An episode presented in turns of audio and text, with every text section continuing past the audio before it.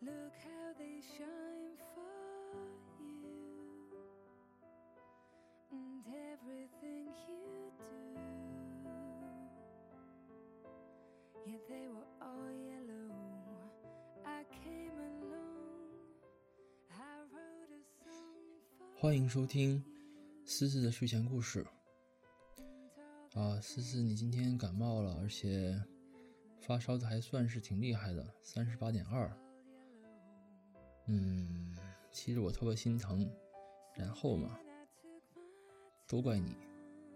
你说你降温的时候自己也不注意点儿，那衣服到处漏风，冷飕飕的，你就那样穿着。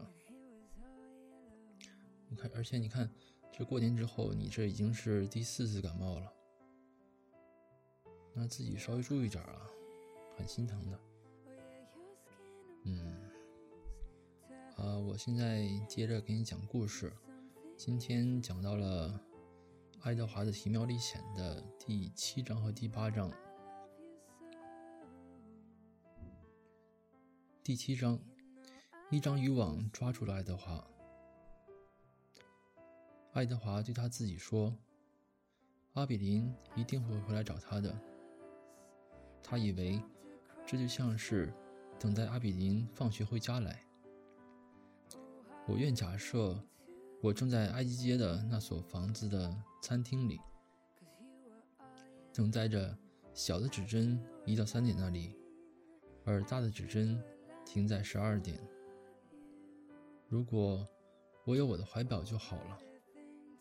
那样，我就可以确切的知道时间。不过没有关系，他很快就会到这儿来的，很快。几个小时过去了，接着几天过去了，接着几个星期过去了，接着几个月过去了。阿比林没有来。爱德华因为没有什么更好的事情可做，于是开始开始思索起来。他想起了关于星星的事儿。他记得，他们从他的卧室的窗子看上去是什么样子？是什么使星星如此明亮的发光呢？他觉得很纳闷。即使。他不能看到那些星星，他们还在什么地方发着光吗？他想，在我的一生中，还从来没有比现在离星星更远。他也在思索着变成了油珠的美丽公主的命运。他为什么要变成一头油猪呢？因为那个丑陋的巫婆把他变成了一头油猪。原因就在这儿。接着，那小兔子想起了佩勒格里娜。爱德华自己也有点莫名其妙的，觉得他应该对他所发生的事情负责。好像正是他，而不是那些把他扔到船外的男孩们，使他陷入了现在的境地。他就像那个故事里的巫婆。不，他就是那个故事里的巫婆。的确，他没有把她变成一头油猪。不过，他还是同样惩罚了她。虽然他说不清为了什么原因。就在爱德华受难的第二百九十七天，一场风暴来临了。那场风暴如此猛烈，以致。他把爱德华从海底抛了出来，使他疯狂地旋转跳跃着。海水击打着他，把他掀起又抛下去。救命！爱德华想着。猛烈的风暴实际上把他高高的抛离了大海。那小兔子片刻之间看到了愤怒而受了伤的天空中的阳光。狂风灌入他的耳朵，那风声听上去就像是佩勒格里娜在大笑。可是，他还没来得及庆幸浮出水面，就又被抛入了大海的深处。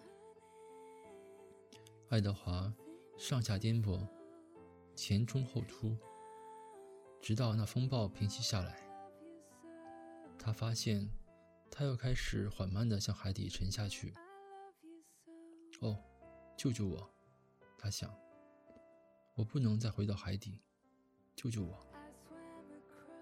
可是，他还是在下沉着，下沉，下沉，下沉。这时，突然一张又大又宽的渔网张开来。并抓住了那小兔子。那渔网把爱德华越拉越高，直到他突然间见到令他几乎无法适应的阳光。他又回到了人间，躺在一条船的甲板上，四周被鱼包围着。啊，这是什么？一个声音说道：“不是鱼。”另一个声音说道。肯定不是。阳光如此刺眼，以致爱德华很难看见东西。终于，从阳光里出现了两个模糊的人影，接着出现了人脸。爱德华意识到，他正在望着两个男人，一个年轻的，一个年老的，看上去。像是种玩具似的，那个灰白头发的老人说道。他弯下身，把爱德华拿起来，抓着他的两只前爪，端详着他。是一只兔子，我估计。它还长着胡子呢，还长着兔子的耳朵，或者说，至少形状像兔子的耳朵。是的，肯定是一只玩具兔子。那个年轻人说。他说完便转过身去。我要把它带回家去给内利，让他把它修理好，送给一个小孩。那位老人小心翼翼地把爱德华放到一个板条箱里，把他的位置调整好。以便他可以坐直，并向外看到大海。受到这种小小的礼遇，爱德华很是感激。可是他却恨透了大海，再也不愿看他一眼。走吧，那老人说。当他们回到海岸边的时候，爱德华感觉到阳光照在他的脸上。海风吹过他的耳朵上，还剩下来的一点毛。有什么东西充满了他的胸膛？那是一种美妙的感觉。他很高兴自己还活着。看着小兔子，那老人说：“看上去他对旅程很满意，不是吗？”啊，是的，那年轻人说道。事实上，爱德华·图利恩重新回到生活中是那么的高兴，以致即使人们用他来形容他，他也不会生气了。第八章，渔夫的家。上岸后，那老渔夫停下来，点燃了一支烟斗，然后。牙齿间叼着那只烟斗，把爱德华扛在他的左肩上，像一位凯旋的英雄一样往家里走去。那渔夫把爱德华在肩上放好，一只长着茧子的手扶着他的后背。在他们回家的路上，渔夫用一种柔和的、低低的声音和他交谈着。你会喜欢内力的，你会的。那老人说道：“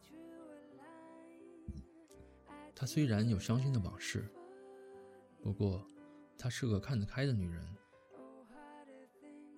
爱德华望着那座笼罩着暮色的小城镇，一群乱糟糟的建筑拥挤在一起。伸展在他面前的只有海洋。他想，他会喜欢海底以外的任何东西和任何人。喂，劳伦斯！一个女人在一家商店前面叫道：“你拿着什么呢？”刚刚捕获的，那渔夫说：“刚从海里捕获的小兔子。”他家那位夫人举起了他的帽子，继续走着。你到了，那渔夫说。他把烟斗从嘴里拿出来，用那烟斗柄指着那紫色、紫红色的天空中的一颗星星。你的北极星就在那里。当你知道北极星在哪儿的时候，你是绝不会迷路的。爱德华凝视那颗小星星的光亮。他们都有名字吗？他想知道。看看我，那渔夫说道。竟然和一个玩具谈话。哦，好了，你看，我们到了。那渔夫肩上扛着爱德华，走上一条石铺的小路，来到一所绿色的小房子里。喂，内利，他喊道：“我给你带来一样海里的东西。”我不想要海里的任何东西。一个声音传过来。呀，好了，不要那样，聂莉，过来看看吧。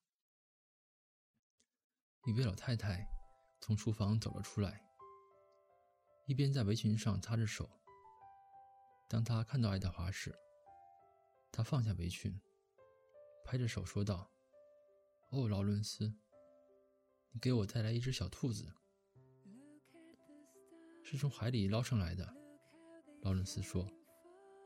他把爱德华从他的肩膀上拿下来，让他站在地上，拉着他的手，让他向内里深深的鞠了一躬。哦，内里说：“给我。”他又拍着他的手。劳伦斯把爱德华递给了他。内力。把那小兔子拿到面前，从头到脚的打量着它。他微笑了一下。“你平生见过这么好看的东西吗？”他说。爱德华立刻觉得妮妮是个很有眼力的女人。她长得很美丽。妮妮小声说道。一时间，爱德华感到迷惑不解起来。房间里还有其他美丽的东西吗？我管它叫什么？苏珊娜，劳伦斯说道。不错，内利说。苏珊娜。他深深的望着爱德华的眼睛。苏珊娜，首先需要一些衣服，不是吗？好了，今天的两章就讲完了。嗯。我觉得时间也差不多，如果你再听的话，我希我觉得应该差不多能睡着了吧。我希望，我希望你能睡得好觉。嗯，最近一段时间你都睡不好，嗯，其实我也很愁呢。嗯，我只能坚持着给你讲一些故事，希望你能睡得好一点。暂时也没有特别好的办法。嗯。过了一段时间会好的，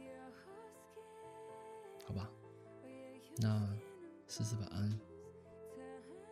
睡不着，给我发微信。如果微信叫不起我的话，给我打电话，